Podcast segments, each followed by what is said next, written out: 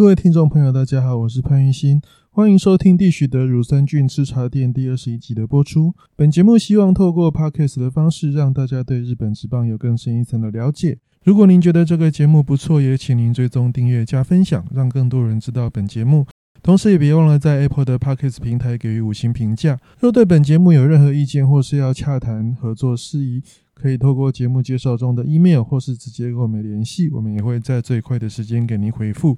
当然，您也可以在留言板上留下您的问题，我们也会在节目中帮您解答。那这一集的节目跟上一集大概隔了差不多一个多月。那这个多月。以杨乐多来讲，其实变化的还蛮大的。那当然，关键还是在染疫的部分呢。那从从七月初开始，杨乐多队就传出那个疫情的灾情。不过一开始是在二军，那当时是石山泰治跟丸山祥大两位选手。那接下来七月九号当天，那先是从川端圣卢还有球团的一位职员，那先先行确诊。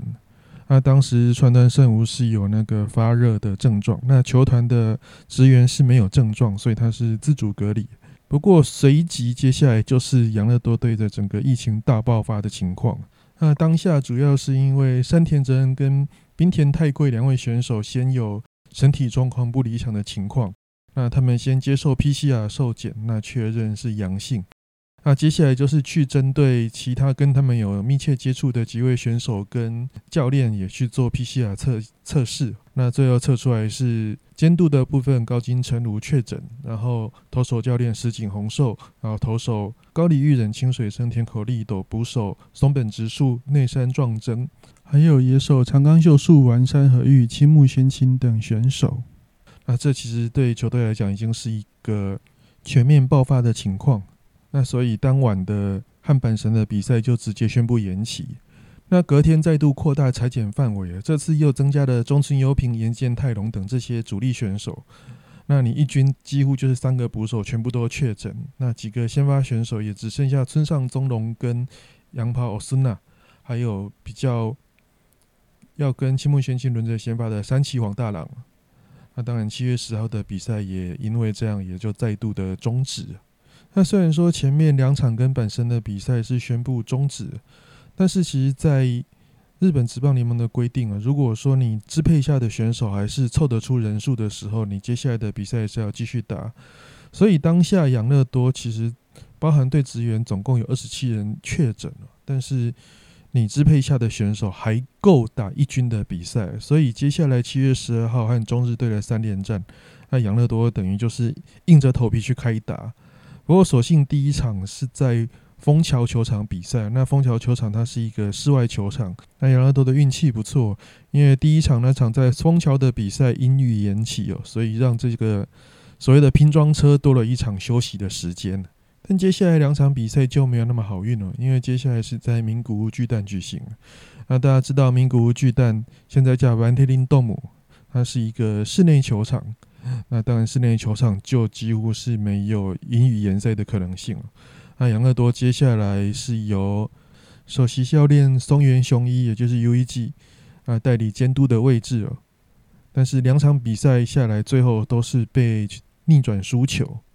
那接下来一直到明星赛，养乐多是总共输了七场比赛。那魔术数字也是这样，点了又熄，那熄了又再重新点起来。那在明星赛前，最后的魔术数字是重新点亮在四十一。不过，其实以整支球队来讲，之后在明星赛回来打的并不是十分的理想。那首先是对甲子园三连战跟阪神哦，那一直到第三场才靠的村上宗隆的单场三响炮啊，以最后逆转四比二击败阪神了。但是前面两场也都是吞下败战。那接下来回到主场对上中日，虽然说第一场是靠着村上中隆又是双响炮，那当然不仅帮球队赢球，同时也创下了世界职棒史上第一个连五打席全垒打的记录。那隔天也是靠着 Santana 的大爆发，那好不容易在这个系列战又赢了两场，但是接下来和巨人队的三连战哦。一样是面对那种刚从疫情走出的巨人队哦，但是这一次养乐多却是吞下了三连败，在神宫主场被清盘，这也是养乐多今年第二次的被清盘，那很不巧的对手都是巨人，而且地点都是在自己的家里。那当然，养乐多从疫情回来之后，等于是陷入一个头打都失调的情况。那我们其实先来看打者的部分。那几个主要打者最惨的，应该就是开幕先锋岩见泰隆。岩见泰隆总共三十五个打数，只打了三支安打，打击率低到零点零八五，甚至不到一成。那第二惨大概就是山田哲人，三十四个打数，四支安打。虽然说他明星赛后还有一发全垒打，但接下来几场比赛表现也是差强人意啊，甚至他连手背也都是状况平平。尤其是在和巨人队三连战的第三场比赛哦，那在球队领先的状况下，被吉川上会一个看起来应该是双杀打的球，结果山田哲没有接到那一球，最后是继承三连安打，然后掉了两分啊。养乐多也在这个时候被逆转，但那一球其实以山田哲人的守备功力，应该是可以接得到。等于山田哲人他是一个。不管在打击跟守备方面，都是呈现一个很糟糕的情况。那其他选手的部分，三崎黄大郎打击率也只有二十个打数三支安打，打击率一成五。啊，中村优平二十五支六两成四，长冈秀树是一成六一。其实这几位确诊回来的选手，感觉上都还没有调整到位。当然，也是有几位选手打击表现还是。比较理想的就是没有确诊的那三位啊。那村上宗隆打击率是四乘三三沈他那打击率三乘三三，另外 Osuna 的打击率是三乘一四。只是看整个六月相比，整个球队的打线是差了一大截。那当然最大的问题还是开路先锋岩见太隆。那岩见如果没有上垒的话，其实我们一直都有强调过，眼见其实就是养乐多队的一个。整个攻击的命脉所在。如果你前几棒没办法上垒的话，那村上中龙，即便他打全垒打，分数也是只有一分了。那甚至打安打也没有办法把前面的跑者送回来。这是现在球队遇到一个比较麻烦的问题。那另外一个麻烦的问题就是在牛棚的投手部分那今年其实养乐多一直都是靠牛棚的选手在硬撑，所以其实让养乐多在上半季有一个独走的态势。可是，其实现在回头来看，养乐多七月份的牛棚自责分率高达四点五二，那八月份更惨了，啊，一直到八月九号为止，牛棚的防御率是六点二七。以前其实曾经在节目中说过，养乐多只要领先到五局过后，啊，几乎就不会再输球。但是进了七月之后，整个状况有点反转过来。那当然，其实，在有球员确诊之后的那几场比赛。那几场牛棚的战力是比较不足了，所以其实被逆转或许有一点情有可原。但是明星赛过后，大部分的牛棚主力也都陆续的归队，但是牛棚的状况似乎也没有比较好转。那以明星赛过后的比赛来看哦，那从七月二十九号那一天，牛局牛棚是在第八局掉了两分；七月三十号，牛棚也在第五局掉了两分。那虽然说这两场比赛一开始就是落后的情况，但是你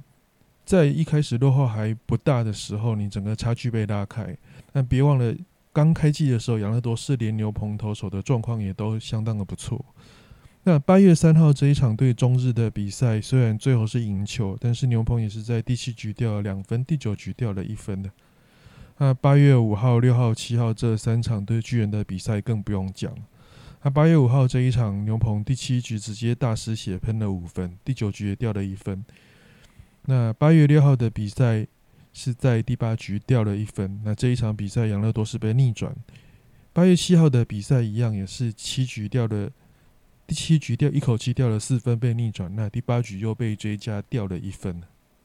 那以八月份的投手自责分率来看呢，几位主力的牛棚投手。清水生的自责分率是四点五，然后有吞了一败。呃，木泽尚文防御率是四点九一，田口利斗自责分率是六点七五。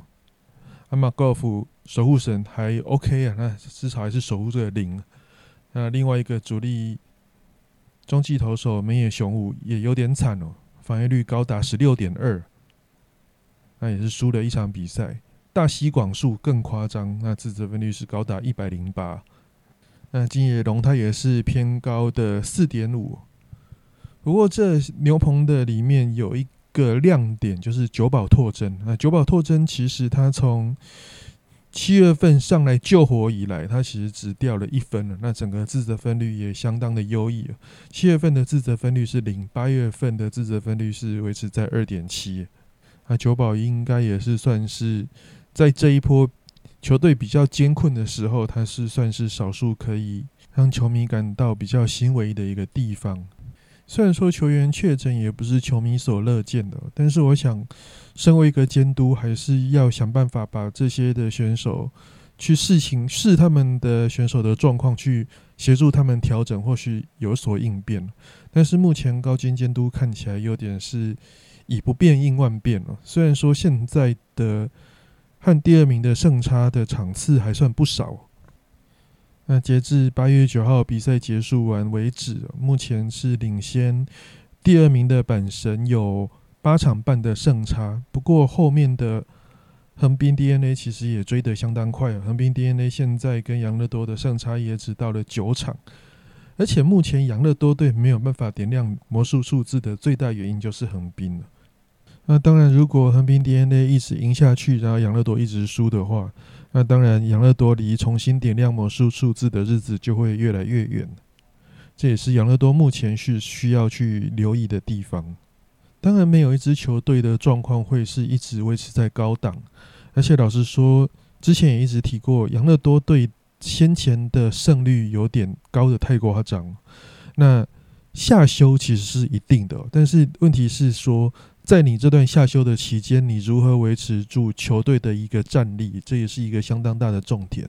而不能够因为说你因为这样的下休，结果让你整个球队的战力变成一泻千里。那这样子的话，其实前几年那种十几场胜差的大逆转，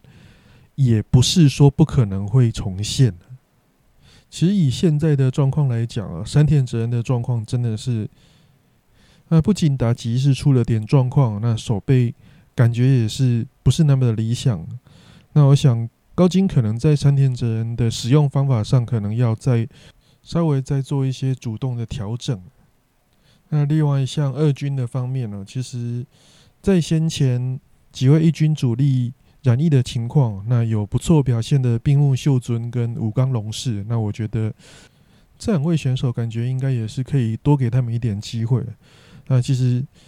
以吴刚龙士来讲，那当然他的手背在二游都是一个相当不错的活棋，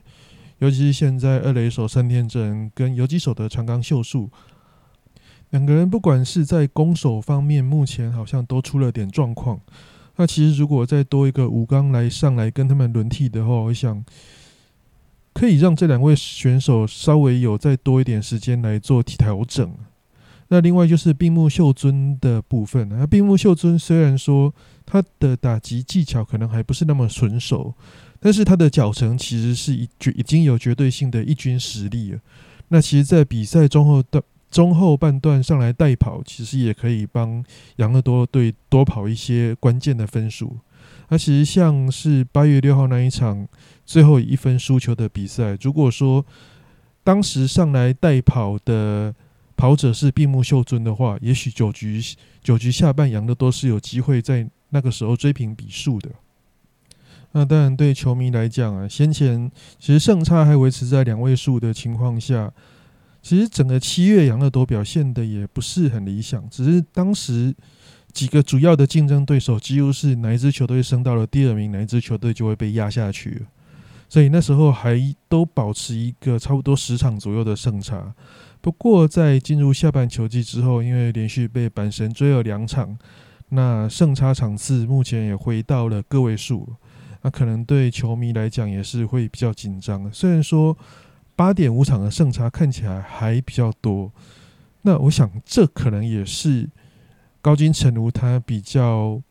一个，他会希望让这些选手能够继续用以战养战的方式，让他们逐渐找回自己的。打击或是投球的步调，那当然，其实高金这几年带兵的风格大致上就是这样。嗯，这就是所谓一个成王败寇了。如果说最后养乐多队接下来的比赛当中，如果这些选手真的能够如高金所愿这种以战养战，然后接下来会打得越来越好的话，那当然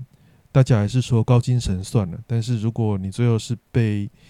后面的球队追上甚至逆转的情况下，那高金就必须要承担这一切的后果。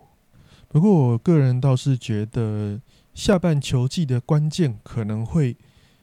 发生在哪一支球队确诊的选手最少，就可以有机会能够在。这个大混战当中脱颖而出来挑战养乐多队，其实以目前在暂居第二名的阪神队来讲啊，啊，阪神队最近其实也伤了两名大将，一个是大山优辅，另外一个是中野拓梦。那其中大山优辅，当然大家知道他在交流战表现的相当优异。那七月份虽然打击稍微有点下滑，但是还是有两成六七跟三发全垒打的表现。嗯。八月份虽然目前打了三场，也只打了一支全垒打，一分打点，但是还是球队不可或缺的一个中心打者。那中野拓梦更不用讲，中野拓梦七月份也是有接近三成的打击率，但所幸目前接替大山优辅跟中野拓梦的上场的杨川跟木浪胜也两位表现的其实都还算不错。那以八月九号对横滨 DNA 的比赛来讲，那这一场比赛。阪神打了两分，那这两分刚好是杨川跟木浪打下来的。但现在不管是中央联盟也好，太平洋联盟也好，就是好好做好防疫啊。像之前太平洋联盟的火腿队友也是一度七连胜，但是接下来遇到了一阵确诊潮之后，又是陷入一个连败的状况，这也是比较可惜的地方。那接下来和大家分享一下火腿的消息哦。那火腿的新球场 Scon Field Hokkaido，那预计是在明年二零二三年就可以正式的开场营运，而且特别是明年的球季开打日期是三月三十一号，但是火腿队的主场明年将在三月三十号，也就是比其他五个球场的主场球队早一天开打，也算是给这一个新球场的福利。那关于球场名称的部分呢？那 S 控也是日本的一间蛮有名的房地产公司，那它也是取得了火腿队主场的冠名权。那新球场是盖在北海道的北广岛市。那因为它的名字有广岛，所以大家很容易跟把它跟广岛联想在一起。那虽然说它是在北海道，那其实早期它的居民真的就是从广岛所移民而来的，所以他们才会把名字取成北广岛，那以纪念他们的算是故乡。但也因为如此，所以当时也有人以为说啊，火腿都要搬到广岛吗？哦，其实不是哦，他其实还是留在北海道，只是他的主场他是从札幌移到了北广岛。那北广岛这个地方，它其实算是在。新千岁空港跟札幌市的中间，那其实对我来讲，对这个地方也还算是蛮印象深刻。因为我在二零一三年那一年的明星赛，因为当时明星赛第一场是在札幌巨蛋举行，那第二场是在明治成功棒球场。那当年我也是一个算是赶场啊，从札幌赶到东京，那当然就是要去新千岁空港坐飞机。嗯，那时候也是搭了从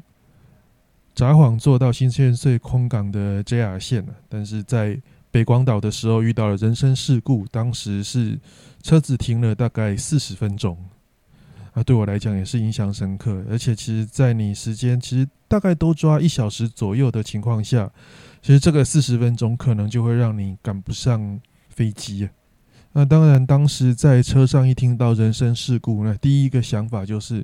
不管了，就是先找计程车赶往，先赶往机场再说。但是你这样想，别人也会这样想。那以我们身为一个外国人对那边的熟悉程度，当然是一定抢输日本人。当你已经准备要找计程车的时候，其实所有计程车都已经被叫走了。那这情况下怎么办？那只好硬着头皮就。迟迟的在那边等四十分，那也当时也拿到人生第一张在日本的所谓的那种人身事故的证明，那其实就是一张小小的纸条。那等了大概四十几分钟，其实应该有快到一小时吧。那当时候，那后来赶到新千岁空港的时候，嗯，那时候其实飞机已经关柜了。应该是说那时候，因为离飞机起飞只剩下十分钟，然后当然我们也是就好吧，那不管怎么样，先去柜台 check in 再说。啊，不过地勤当时人相当的好，那真的现在想起来，其实真的要相当感谢那个地勤，可能也是因为他当时看说有我们这种情况的，其实不止我们，啊，其实有一群人。当时大概十几个人吧，十几个人都是坐在那台火车上，而且当下没有赶上任何一台的计程车。那他就带着我们这一群人很快速的通关过后，但是你的行李就没有办法托运了。不管是你有没有买托运，就是你一律都是带上飞机。他就带着我们一行人，大概十几个人，一路从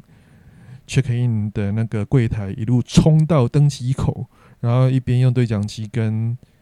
应该是跟我猜应该是跟驾驶吧，跟跟飞机的正驾驶说，叫他稍微等我们一下，然后等到我们一群人大概十几个人赶到飞机的时候，他的飞机的舱门才关起来，来才顺利的起飞，让我们从札幌飞到东京，应该是当时应该是羽田机场吧。现在想起来也是一个蛮不错的体验呢。那这也算是我跟北广岛的第一次的接触吧。啊也是在这么情神秘的情况下，当然其实也是因为看棒球。那基本上我其实之前去日本几乎都是为了看棒球。那当然，如果说大家有计划在明年去北广岛看开幕战的话，如果你想要赌赌看明年这个时候已经开放自由行的话，现在也可以开始抢机票。那也祝所有想去北海道。想去北广岛市看北海道火腿队在北广岛的第一场比赛的朋友们，都能够顺利的成行那另外一个就是关于 Samurai Japan，也就是所谓的日本武士队的消息。那为了备战明年的 WBC 啊，那日本武士队也即将开始进行所谓的强化试合，就是用日本武士队的名义跟其他球队比赛。那先前是先宣布了十一月九号跟十一月十号要在札幌巨蛋迎战澳洲队，那今天又再追加了两队，也就是在十一月五号跟十一月六号将在东京巨蛋迎战火腿队跟巨人队。那当然，接下来 WBC 的总教练是立山英树监督。那在东京巨蛋举行，当然一定是会跟巨人队交手。那另外一支球队火腿队。那除了他以前的主场是在东京巨蛋之外，那立山监督先前也是火腿队的监督，所以也是相当的有话题性。不过他是在十一月开打，那十一月到底到时候我们能不能开放日本开不开放外国人去日本观光，这也很难讲。那如果没有办法的话，可能大家还是只能够在家里透过电视或是网络的方式。收看这几场日本武士队的比赛。那在节目的最后，其实也稍微跟大家聊一下今年明星赛发生的一些事情。那其实今年的明星赛遇到的问题其实还不少。那最主要的还是遇到疫情的关系，有不少原本预定出赛的球员在出赛前确诊，那也因为这样没有办法参加明星赛。那当然，杨佑多的选手是算比较幸运的，像是山田哲人或是岩见泰隆，他们都是在最后关头，诶，及时 PCR 确认是阴性，所以能够参加明星赛。那甚至像是游击手的长冈秀树，也因为坂本勇人等人的确诊的关系哦，也让他递补进了明星赛，也是他生涯第一次的参加明星赛。那因为多人确诊，所以明星赛的名单也是经过的多次变动，尤其是巨人队的部分，因为巨人队是大量选手确诊，所以最后巨人队只剩下互相强征小林诚司还有沃克三个人参加明星赛。不然，其实本来从票选名单跟推荐名单里面，其实巨人队是入选蛮多的。那其中包括的救援投手大势，那先发投手。这是监督推荐的菅野智之，然后一垒手是球迷票选的中田翔，有几手球迷票选跟球员互选的坂本勇人，还有监督推荐的冈本和真。那外野手是球员互选的玩家号，所以这一次的明星赛。巨人队只剩下最后三个人，那当然杨林也是一样，杨林也是有多名选手确诊或是受伤的，那其中包括了软银的右吉克树、罗德的东条大树、增田大志，还有三垒手野村佑希、外野手松本刚等人呢。那在明星赛第一站结束后，那网络上对中央联盟的总教练高金成的调度有一些维持，那这个维持主要是出在。中央联盟的最后一任投手森下畅人身上那虽然说明星赛有一个明文的规定，就是一位选手、一位投手最多就是只能投三局，所以大部分的投手，大部分就是主要只有投一局或是两局。那那一天中央联盟的投手的调度就是，先发投手是清流晃洋投两局，那接下来巨人队的互相强争投两局。呃，养乐多的高桥奎尔投一局，DNA 的伊势大梦投一局，阪神的汤浅清吉投一局。那最后是森下畅人，他是投了一点二局，因为他最后是被太平洋联盟的清宫信太良挤出再见全垒打。那在当时就有球迷提出质疑说，为什么要让森下投了一点二局？那因为森下之前其实他在三天前才先发过，那先发三天前先发到比赛当天，他其实是一个中二日的情况下，所以球迷会觉得说，森下唱人是不是会有所谓的休息天数不足的情况？那养乐多的高金城和监督是不是在利用这个时候所谓的公报私仇？因为在上半球季结束的时候，广岛跟阪神是追养乐多追的最紧的两支球队，然后另外一方面。养乐多的先发投手高桥奎二这一场也有出赛，但是高桥奎二只丢了一局，而且只用了九球就退场休息，他没有再丢第二局，所以又让一些球迷会觉得说你就是独后养乐多队的投手，然后让自己的主力对手身下丢两局，甚至在最后是被再见全垒打，然后输掉比赛，甚至让他承担败投。那先从官方说法来说，那高金城我当时是说他其实觉得。生下来虽然说最后是被打在全垒打有点可惜，但是他觉得他投的相当的不错。那只休息两天就投两局也辛苦他了。那另外一边是佐佐光监督也有对这件事情发表一些意见了。他讲到这种明星赛的比赛多半其实在赛前就已经决定。哪个投手要投几局，其实都是已经决定好的。那他认为当时高金神武应该是决定，就是让第八局跟第九局同一个投手来投，因为这一场比赛中央联盟是客队。那在如果你是说主投第八局、第九局的话，如果球队是落后的情况下，是不会有第九局的比赛的。但是如果你是领先或是平手的情况下，是会进行第九局下半的比赛。那当然，他认为这样子的话，让八九局同一个人负责，那就至少你不用再去找一个投手来专门负责第九局的投球。那其实这样子对投手本身的调整也是比较理想，不然你可能有的投手你去调整去让他去丢第九局，结果因为这一场比赛因为球队落后没有第九局，那变成说这一场比赛不能上场。而且明星赛里面有一个规定，就是说你只要有入选的投手。在两场比赛至少都要上场一场比赛，那所以我们其实看这两场比赛中央联盟的投手调度来看呢，那高金城武其实他是守着一个原则，一个投手都只会只出赛一场比赛，不会有投手连续两天都投球的情况，所以在这个情况下，高金城武才会把第八局跟第九局交给同一个投手来投。当然，如果你硬要说的话，大家可能会可能会去凹说：“诶，为什么你不让自己的投手高桥奎二去投那个第八局、第九局，而要让一个中二日的投手来投第八局、第九局？”那当然，其实另外一方面，虽然说高桥奎二休息的天数比较多，但是其实高桥奎二在上半球季最后一场初赛，他那一天是因伤提前退场的。那我想以一个监督的立场来讲。你前一场比赛是一个伤退不是一个所谓的正常退场的情况，那我让他只投一局来观察，我是觉得这个调度其实还蛮合理的。而且毕竟你总共就只有那些投手可以使用。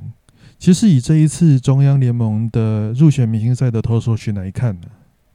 其实总共只有十三个投手，也因此就是说，你原本在球队担任先发的投手，到明星赛。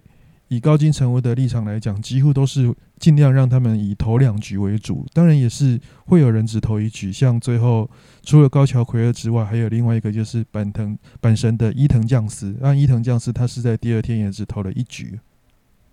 那当然，我认为个人认为这个调度其实都还算是在合理的调度范围之内。